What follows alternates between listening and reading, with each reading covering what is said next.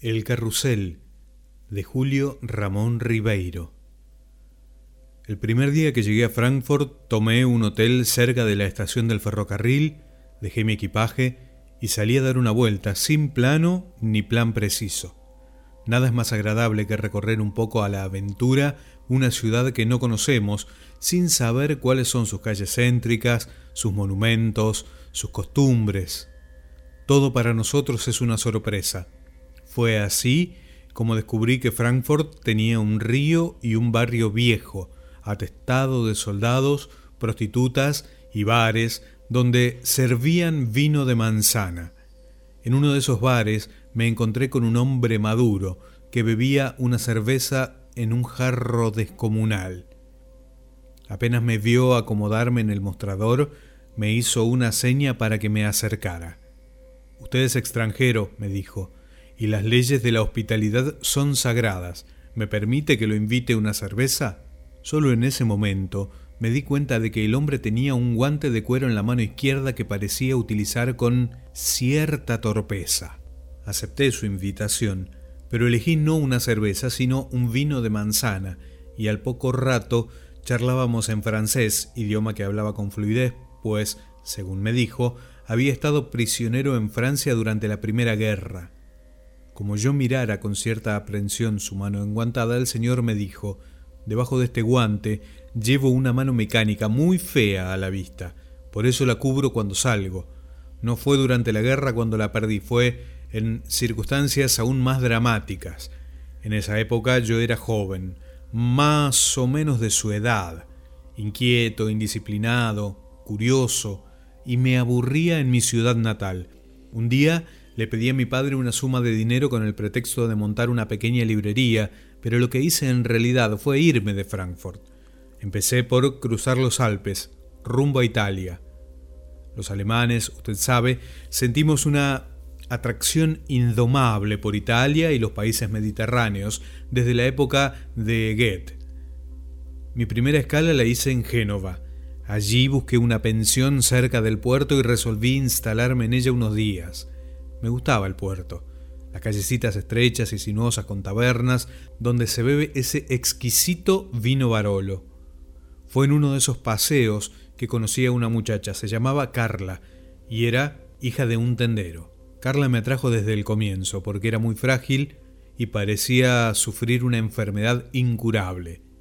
Yo iba a su tienda varias veces al día, pero como cada vez que lo hacía tenía que comprar algo, comencé a llenarme de provisiones que en realidad no necesitaba. De este modo, a la semana, no había cruzado una palabra con ella, pero mi cuarto de la pensión estaba lleno de quesos, salchichones, pizzas, cajas de espaguetis. Los quesos, especialmente, comenzaron a descomponerse al punto que la dueña de la pensión penetró un día en mi cuarto y me dijo, comprendo señor que forme usted un stock de alimentos en previsión de épocas sombrías, pues nadie sabe en este mundo lo que puede pasar mañana. Pero, ¿por qué no compra más bien conservas, que son por definición bienes que se conservan? Usted me hace recordar a mi tío Nicolás, que fue marino y naufragó en unas islas situadas en el Pacífico Sur. Solo él y un amigo lograron salvarse.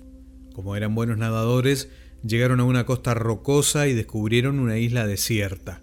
El primer día vagaron por la playa buscando qué comer, pero como no encontraron nada, decidieron regresar nadando hasta el barco que había encallado en un arrecife a unas millas de la costa. Todos los días hacían este viaje en perfecto estilo mariposa y sacaban de las bodegas latas con galletas, jamones, frutas, lo que encontraban, y regresaban a comer en la playa. Un día que estaban satisfaciendo su hambre vieron aparecer un hombre en lo alto de las cimas rocosas. Llevaba barba y estaba vestido como un vagabundo. Al verlos, se acercó a ellos y después de cambiar las primeras palabras, se enteraron que era un francés que vivía allí desde hacía cuatro años en la más completa soledad. No soy un náufrago, les dijo, como a mi juicio parecen ustedes serlo sino una persona que ha escogido la vida de los náufragos. Yo era un hombre que me encontraba en una buena situación en París. Vivía en una casa burguesa de cinco piezas, con vista imbatible y estaba casado con una mujer excelente. Los fines de semana íbamos con nuestros tres hijos fuera de París y hacíamos camping. En verano íbamos a la Costa Azul o a España. Mi negocio de venta de bienes inmuebles me daba una renta interesante. En realidad no tenía por qué quejarme de nada. Una noche, sin embargo, salí a la calle después de cenar para comprar cigarrillos y como el tiempo era espléndido, decidí dar una vuelta por el Sena. Caminé un rato por los malecones hasta que llegué sin darme cuenta al Pont Neuf. Recordé entonces que por allí, en el Queen de Gran Agustín, había tenido un pequeño departamento en mis tiempos de estudiante. Al mirar hacia el edificio donde antaño viví, distinguí la luz prendida justo en mi vieja ventana y me entró un deseo irreprimible de ver el cuarto en el que pasé tantos años difíciles. Subí los siete pisos y toqué a la puerta. Me recibió un muchacho muy pálido, en mangas de camisa, que se había levantado de una mesita donde había una máquina de escribir con un papel en el rodillo. Yo le expliqué para qué había venido y él, con rara amabilidad, me dijo que podía pasar y sentarme un momento.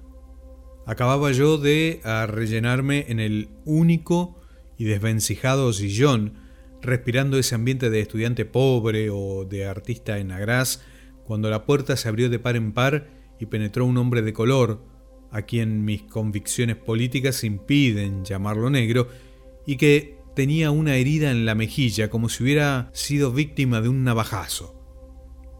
Bernard, tienes que ayudarme, le dijo al joven sin tomar en consideración mi presencia. Acabo de hacer algo terrible. Es por esta maldita Monique, ¿te acuerdas? La del restaurante self-service.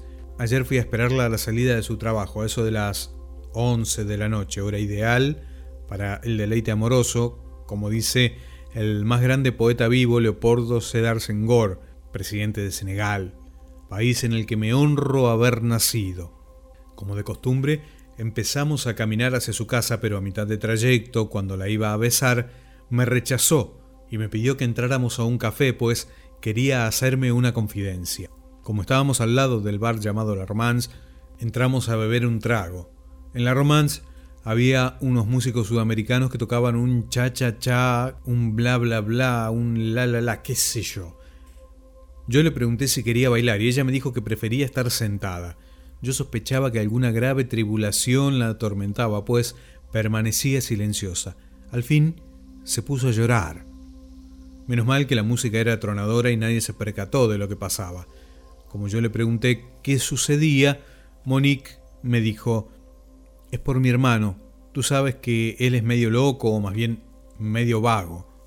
Hace un tiempo conoció a una muchacha española que se llama Socorro y es de muy buena familia.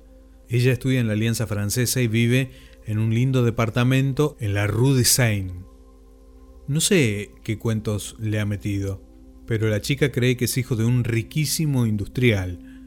A veces le dice que se va a Londres por un negocio y lo único que hace es irse al bar de la esquina y la llama de allí por teléfono diciéndole que está en Londres. La chica está enamorada de él. Cuando le pregunta por su carro dice que está en el taller de reparaciones. Un día fue a la casa de Socorro muy temprano y la encontró todavía en pijama.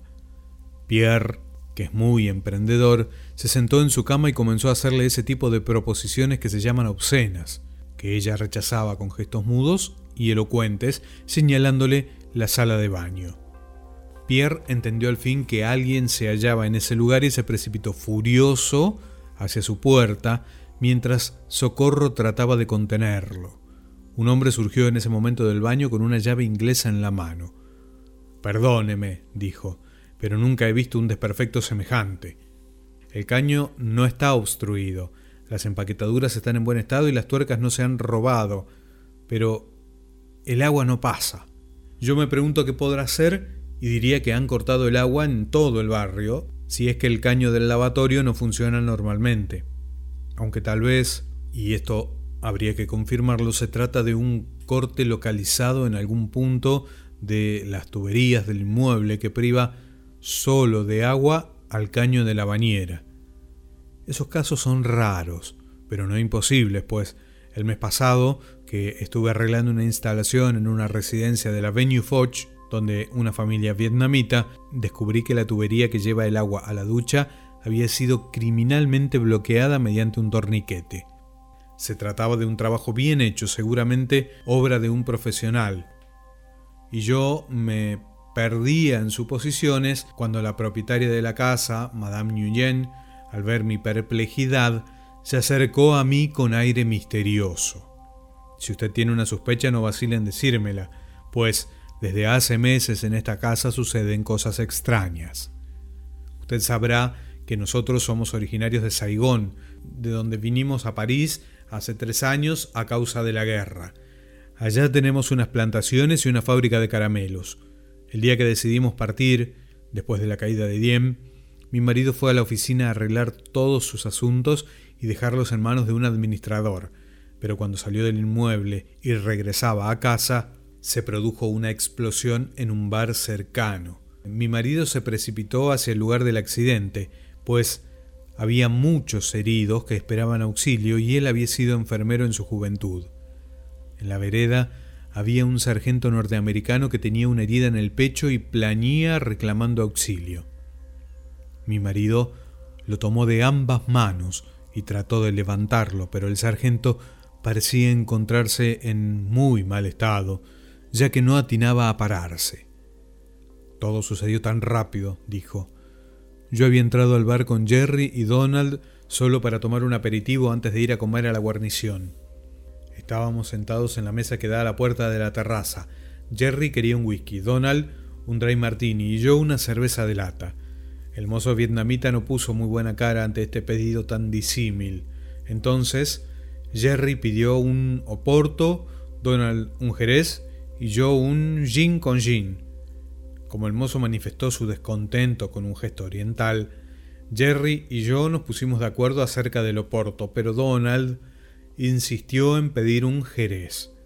El mozo, más satisfecho esta vez, se alejó, pero Jerry cambió de parecer y cuando el mozo ya hacía el pedido, gritó que quería un borbón con hielo.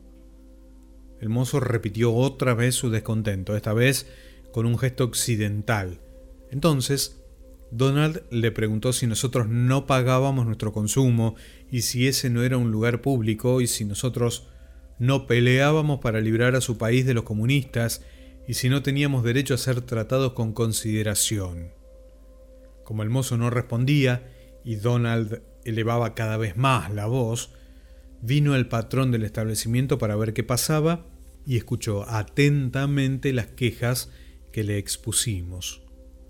Vuestras quejas están perfectamente justificadas, nos dijo, pero tal vez ha habido un error en la forma de plantearlas. Hay un principio elemental en las relaciones sociales que consiste en formular cualquier reclamo no ante los subalternos mediante propósitos destemplados, sino ante la autoridad máxima y ciñéndose a las leyes de la cortesía. Si ante el primer signo de que el mozo estaba descontento por el pedido disímil, ustedes hubieran recurrido a mí, yo le habría ordenado servirlos en el momento, en consideración a todos los argumentos por ustedes expuestos. Pero también reconozco que ustedes son extranjeros y deben tener otras costumbres, y que el mozo está aquí para servir y debe acordarse desde ese otro principio según el cual los clientes siempre tienen la razón. En consecuencia, estoy en un dilema y no puedo tomar una determinación precipitada. Ustedes serán servidos sin duda y por el mismo mozo que ha originado este incidente. Pero hay que resolver antes qué cosa es lo que les servirá. Si lo que ustedes pidieron en un primer término, en segundo término, en tercer término o en cuarto término, o en un eventual quinto término que pueda surgir.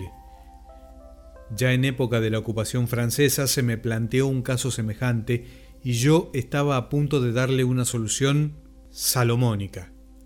Y noten que invoco una expresión que no tiene nada que ver con nuestra cultura, si es que el capitán Dupuy no socavara mis cavilaciones con una intervención exabrupta. Razonador oriental, me dijo, no va usted a darle lecciones de lógica a un descendiente de Descartes. Mis compañeros de armas y yo sabemos lo que queremos y recusamos de antemano toda solución que no se acoja a las normas de claridad y de la distinción. En el Liceo Luis el Grande aprendimos de memoria Fedra de Racine, desde que usábamos pantalones cortos y antes del bachillerato pensábamos como Pascal, pero más con la cabeza que con el corazón. Nuestro profesor de filosofía, René Dumolin, a pesar de que usaba levita, era un hombre moderno y liberal que nos hacía leer a los enciclopedistas y una tarde nos explicó las razones por las cuales los franceses tienen siempre la razón. Fue, me acuerdo, al reanudarse las clases en septiembre, cuando todos veníamos aún con el espíritu vacante y vacacional. El profesor René Dumolin empezó a explicarnos el mecanismo de asociaciones mentales, preparando nuestra atención con atinados ejemplos e inolvidables juegos de palabras cuando alguien, desde el fondo de la sala, le arrojó un preservativo enfundado en un trozo de chorizo español. El culpable de este incidente fue, según algunos testigos de dudosa buena fe, un estudiante marroquí que fue conducido de inmediato hasta la oficina del director. Se ha comportado usted como un salvaje, le dijo el director, y merecería como sanción el ser borrado de nuestra lista de alumnos.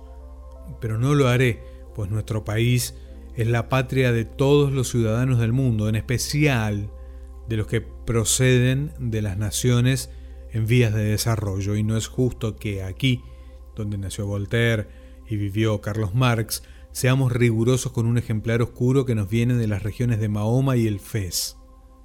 Pero, de todos modos, le vamos a aplicar una sanción que le será provechosa y de la cual se acordará toda su vida. El general Ney, durante la campaña de Italia, descubrió una vez a uno de sus subalternos robándose un pedazo de jamón en la cantina del batallón. Lejos de hacerlo pasar por la corte marcial, lo llamó a su tienda y pronunció ante él unas de las más memorables requisitorias contra la indisciplina que se conocen en el mundo occidental. Yo debería leérsela a usted, pero resulta que la única copia que tenía de ella desapareció de mi escritorio en circunstancias por demás oscuras. Convoqué entonces a mi familia y la sometí a un severo interrogatorio. Y para sorpresa mía, tomó la palabra mi hija menor para decirme, tengo una pista acerca de quién puede ser el posible autor de este hurto insensato, doblemente grave, pues se ha sustraído un documento que condena la sustracción.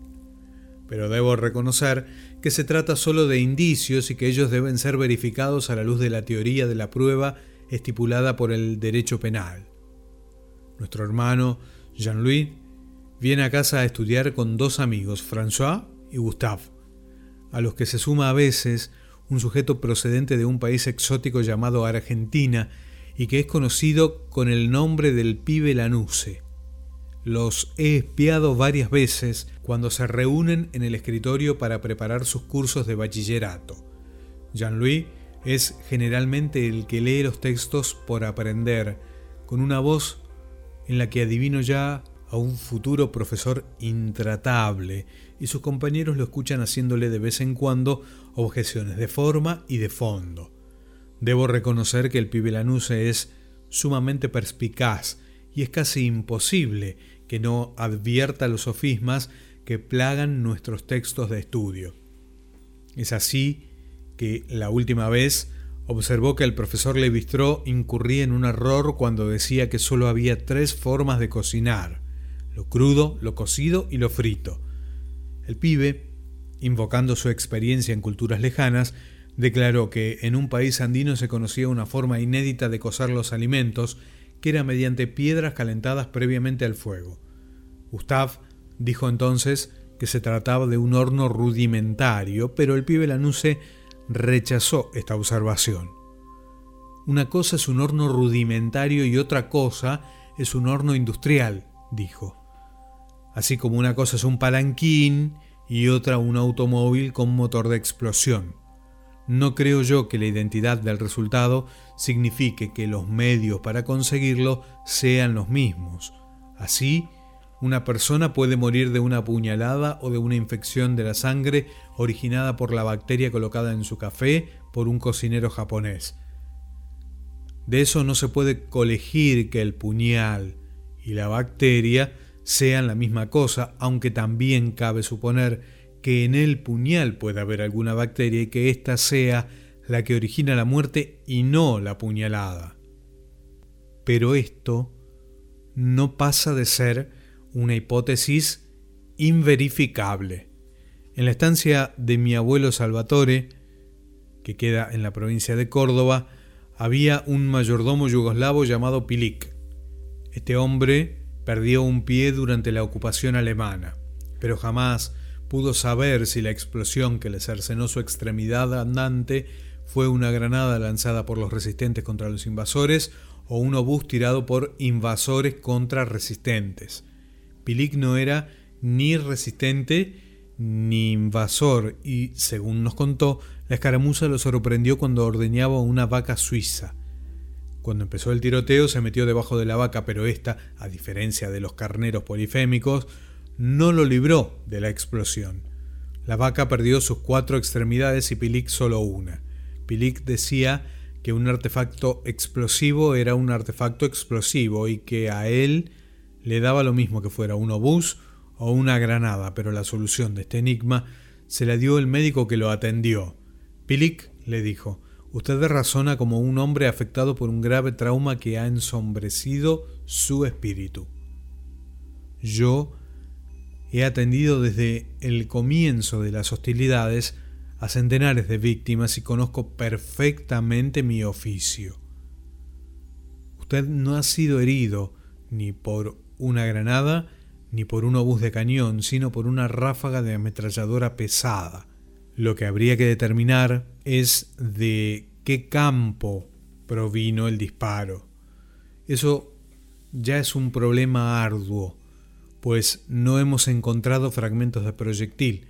De todos modos, le garantizo que usted podrá caminar y vagar a sus ocupaciones cotidianas, aunque apoyándose no sobre la planta del pie, que ya no existe, sino sobre el tobillo. Es una cuestión de costumbre. He visto casos más graves. Por ejemplo, un inglés que fue atravesado de parte a parte en Normandía por una bala de bazooka y perdió el vaso íntegramente, pero ningún otro órgano vital. Le quedó naturalmente un extraño orificio que fue necesario obturar con gasa durante largo tiempo hasta que los tejidos, hábiles hilanderas, segregaron su propia obstrucción. Pero conozco casos peores. Ese muchacho, por ejemplo, al que encontré tendido en el viejo barrio de Frankfurt, con las orejas y la nariz amputadas al parecer con una tenaza o una mano mecánica, y que al ser interrogado me dijo, el primer día que llegué a Frankfurt tomé un hotel cerca de la estación del ferrocarril. Dejé mi equipaje y salí a dar una vuelta sin plano ni plan preciso.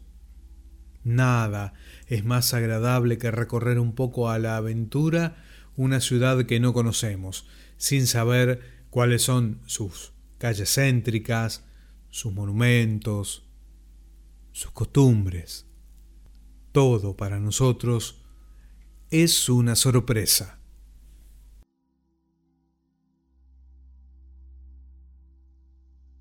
del libro Silvio en el Rosedal de Julio Ramón Ribeiro, El Carrusel.